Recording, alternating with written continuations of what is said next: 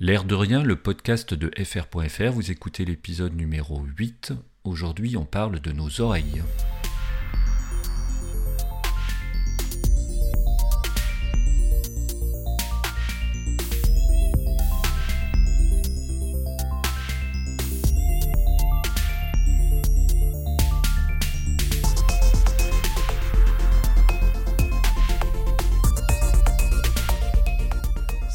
Je m'appelle Fred et je suis très heureux d'accueillir vos oreilles dans ce huitième épisode de l'air de rien, qui justement va parler de nos oreilles, ou plus particulièrement de notre oreille. Voilà un retour inattendu du podcast, même pour moi. Les vacances de fin d'année sont toujours l'occasion de réfléchir à un certain nombre de projets euh, qui ont traîné toute l'année. La plupart de ces projets ou de ces idées passent pas le cap du 31 janvier en général, et puis il y en a quelques-unes qui, vont au-delà, donc euh, en particulier celle-ci. En réalité, je dois un, coup de projecteur à deux podcasteurs qui m'ont bien inspiré ces dernières semaines pour relancer euh, L'air de rien, ce podcast. Il y a tout d'abord euh, Guillaume Vendée, que vous connaissez certainement, qui est un, podcasteur très prolifique. Hein. Il, en a, plusieurs, au moins, j'en connais au moins trois ou quatre. Et j'en écoute plus particulièrement deux. le premier, c'est Tech Café, qui est selon moi un des plus intéressants sur les sujets tech en français. Il co-anime euh, ce podcast avec euh, le plus fréquemment euh, Guillaume Podgiaspala, mais il a souvent d'autres invités. Et Guillaume Podgiaspala, c'est un, monstre d'érudition sur les sujets tech. C'est toujours passionnant de l'écouter, quel que soit le sujet. Puis le deuxième podcast que Guillaume anime, c'est Relife. Donc il anime avec Matt, alias prof du web, qui rejoint un peu plus les sujets dont j'ai envie de parler à la fois sur mon blog, mais aussi euh, dans ce podcast. Et puis le deuxième podcasteur que je dois saluer ici, c'est euh, Francis Chouquet. Alors c'est un nouveau venu dans le monde du podcast, puisqu'il a créé son, podcast qui s'appelle le Petit Journal d'un créatif il y a quelques mois. Il enregistre ses épisodes sur son iPhone lors de ses balades dans, dans, dans ses montagnes. J'apprécie particulièrement sa spontanéité, L'idée que le podcast peut être enregistré sans avoir des heures de préparation ou un script complètement écrit. Et en fait, il fait juste une discussion avec ses auditeurs comme s'ils étaient avec lui dans ses balades. Alors ces deux podcasts, c'est aussi la prise de conscience que nos moyens d'expression sur le net ne doivent pas se limiter aux réseaux sociaux, euh, que notre parole nous appartient, que le meilleur moyen de la conserver, c'est d'en maîtriser les vecteurs, que ce soit sur le blog, sur un podcast ou autre chose, mais sur un site personnel, je dirais. Euh, bon, là, je m'éloigne un petit peu du sujet d'aujourd'hui, mais c'est une des raisons pour lesquelles j'essaierai de rester sur des plateformes sur lesquelles je garde le maximum de contrôle. Mon blog et mon podcast sont auto-hébergés, dans la même idée, et aussi pour d'autres raisons euh, qui, dépassent le, cadre de, notre discussion d'aujourd'hui. J'ai presque abandonné Twitter. Euh, je le consulte, je continue de le consulter de temps en temps, mais de moins en moins, mais je n'y participe plus. Et je suis maintenant, vous pouvez me retrouver maintenant sur, sur Mastodon c'est un peu dans la même ligne d'idée de la maîtrise, d'avoir un petit peu plus de, alors de la maîtrise, c'est pas tout à fait exact, mais d'avoir un petit peu plus de maîtrise sur ce que l'on produit et ce que l'on dit sur les réseaux sociaux. Mais revenons à notre sujet du jour, l'écoute. Voilà, quand je parle d'oreille, c'est plutôt l'écoute. Et en fait, on va plutôt parler de l'écoute active. Alors l'écoute active, c'est pas forcément un sujet auquel je prêtais attention euh, lorsque j'étais euh, plus, jeune ou il y a quelques années. En fait, je crois que j'en ai réellement pris conscience lorsque j'ai commencé à méditer il y a maintenant 6 ou 7 ans.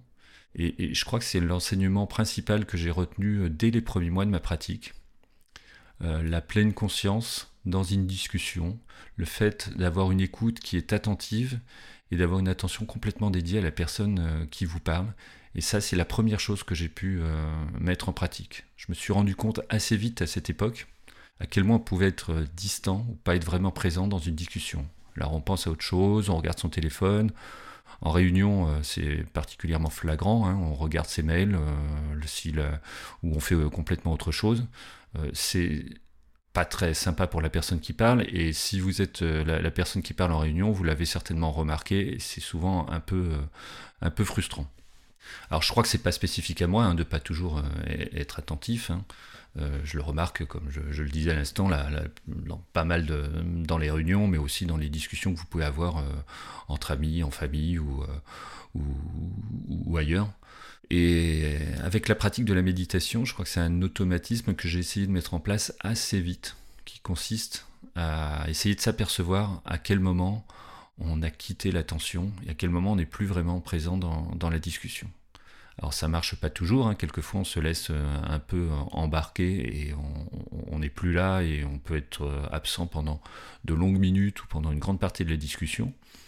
Mais le fait de, travailler la méditation, ça m'a permis d'avoir un peu plus cet automatisme, de revenir euh, dans la discussion, de poser mon téléphone, d'être attentif euh, à ce que dit l'autre personne et de pouvoir, euh, de pouvoir participer réellement à la conversation.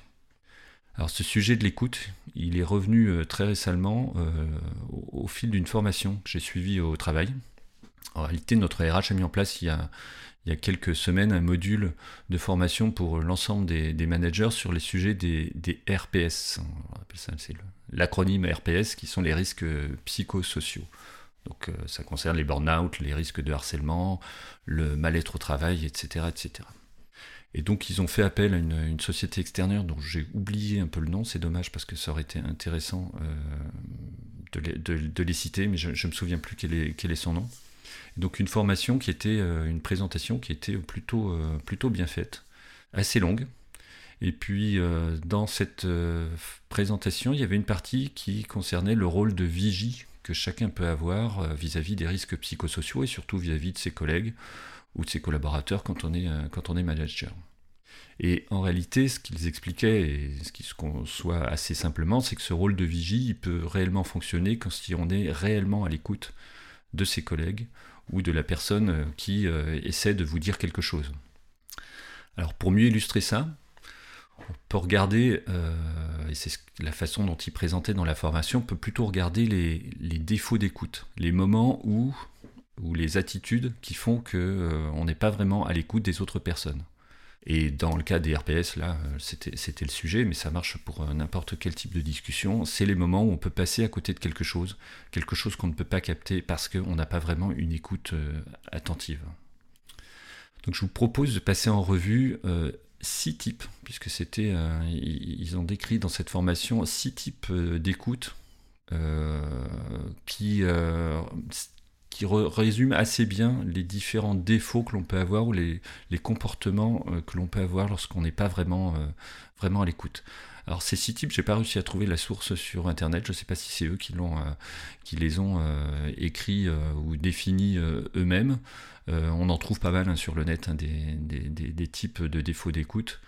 là, cela, j'ai trouvé particulièrement bien expliqué et assez pertinent. Et donc, ils sont décrits ces défauts d'écoute au travers des types d'oreilles que nous prêtons. Donc, la première, c'est euh, ce qu'ils appellent l'oreille simulative. Alors, l'oreille simulative, c'est lorsque on écoute, mais, euh, mais en fait, on n'est pas vraiment là et on pense à autre chose. Et donc, on essaie de donner le change et on simule vraiment notre présence. On n'est pas vraiment là. Et c'est clairement euh, là un manque d'empathie. Vous imaginez bien que si la personne, et en général la personne en face, s'en aperçoit, euh, euh, c'est assez difficile pour elle de pouvoir continuer à, parler assez longtemps si elle sent qu'elle n'est pas écoutée. Le deuxième type, c'est ce qu'ils appellent l'oreille devin. Là, cette fois-ci, on écoute, mais en fait, on a tendance à terminer les phrases de, son interlocuteur. On pense que l'on sait à sa place. Et pour l'interlocuteur, c'est forcément très difficile de présenter sa, sa, pensée car elle est tout le temps interrompu et on donne l'impression de savoir mieux qu'elle ce qu'elle a envie de, dire et assez vite la conversation euh, va se terminer ou s'estomper ou de toute façon elle va pas être complètement, euh, euh, complètement aboutie, ça c'est certain. Il y a ensuite l'oreille intellectuelle. Alors là, il n'y a pas de problème, hein, il y a bien une écoute, mais c'est une écoute qui est qu'on qualifierait d'hyper-rationnelle. On écoute en réalité que ce qui est explicitement donné, on décortique les faits, mais on passe complètement à côté de la partie euh, émotionnelle qu'essaie de passer la personne. Alors pour l'interlocuteur, elle va vraiment sentir ça, elle va vraiment se sentir euh, analysée, euh, décortiquée, mais elle va pas passer au-delà de l'expression simple des faits, puisque toute la partie émotionnelle, de toute façon, elle passe pas et elle va s'en apercevoir. Voilà, le quatrième, c'est l'oreille pirate.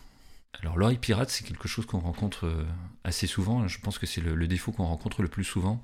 C'est euh, l'écoute, mais en fait on ramène tout à soi. Alors pourquoi on la rencontre assez souvent? Je pense que c'est parce que bah, les gens en général aiment bien parler d'eux et donc aiment bien ramener l'expérience des autres à leurs propres expériences et en parler. Le, alors c'est pas interdit, hein, c'est comme ça que les discussions fonctionnent la plupart du temps, mais lorsque l'on ramène toujours à soi ce que l'autre essaie de vous dire, la votre interlocuteur,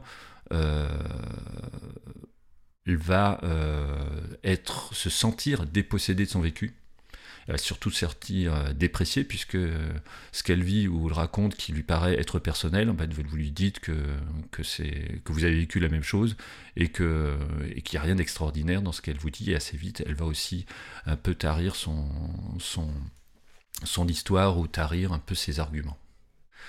La cinquième type d'oreille, c'est l'oreille qu'on appelle frondeuse. Alors elle est plus rare, celle-ci, enfin moi je l'ai un peu plus, euh, je l'ai vue un peu plus rare dans les, dans les comportements, mais elle est assez perturbante. En fait, c'est le fait de prendre systématiquement le contre-pied de ce que raconte la personne. La personne qui a une oreille frondeuse, elle va essayer de dénicher les failles dans le témoignage et un peu de, de démonter euh, ce qui est en train de dire en reprenant des éléments de contexte et pour aller à l'encontre de ce que raconte la personne. Alors évidemment, pour l'interlocuteur, il y a évidemment un, grand sentiment d'être incompris et d'être obligé sans cesse de se justifier. Là encore, on ne peut pas dire que l'écoute euh, va être complètement euh, efficace. Et puis le dernier type d'écoute, c'est ce qu'on appelle l'oreille chevronnée. C'est la personne qui écoute, mais qui a toujours solution à tout. Alors elle s'oriente directement vers les solutions, son objectif c'est de trouver la solution coûte que coûte. Là, pour l'interlocuteur, le sentiment qu'il va avoir, c'est que euh, la gravité ou la complexité de sa situation est, minimisée, puisqu'on lui dit c'est pas si compliqué que ça, tu vois, j'ai une solution à tout. Alors ça aussi, c'est un type d'écoute qui est assez euh, fréquent, un type de défaut assez fréquent, ce qui est assez logique, puisque quand euh, quelqu'un vient vous, confier quelque chose, en particulier de, difficile, ou, un simple problème, ben, on essaie de lui trouver une solution. Euh, là où ça devient problématique, c'est quand euh, on va directement à la solution et qu'on minimise euh, ce que, dit la personne, ou lorsque on trouve systématiquement une, solution. On essaie de trouver systématiquement une solution. Parfois, en fait, l'écoute suffit à elle-même. L'empathie qui va avec l'écoute vaut parfois mieux qu'une solution, et peut-être qu'on y repensera plus tard et pourra revenir vers la personne pour lui donner une solution à laquelle on aura pensé. Mais la simple écoute parfois est suffisante. Alors j'imagine que vous vous êtes retrouvé au travers de ces six comportements.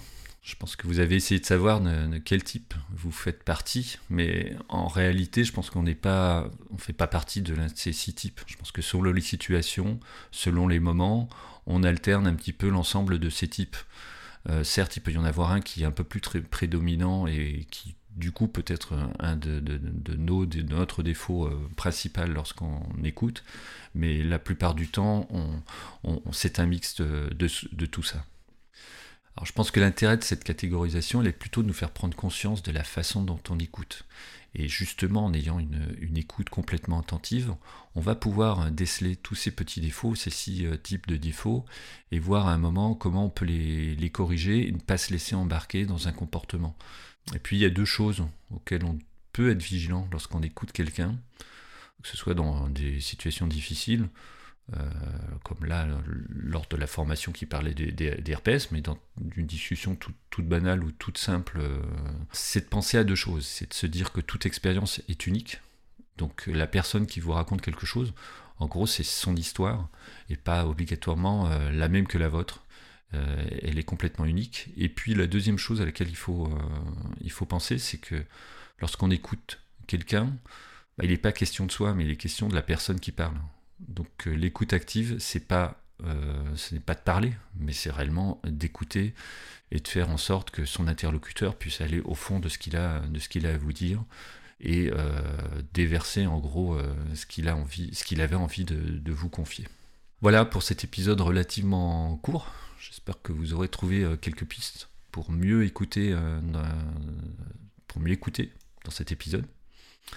C'est promis, j'essaie de revenir euh, assez vite avec un nouvel épisode. Vous voyez, un épisode d'une quinzaine de minutes. Je pense que c'est, ça doit être faisable.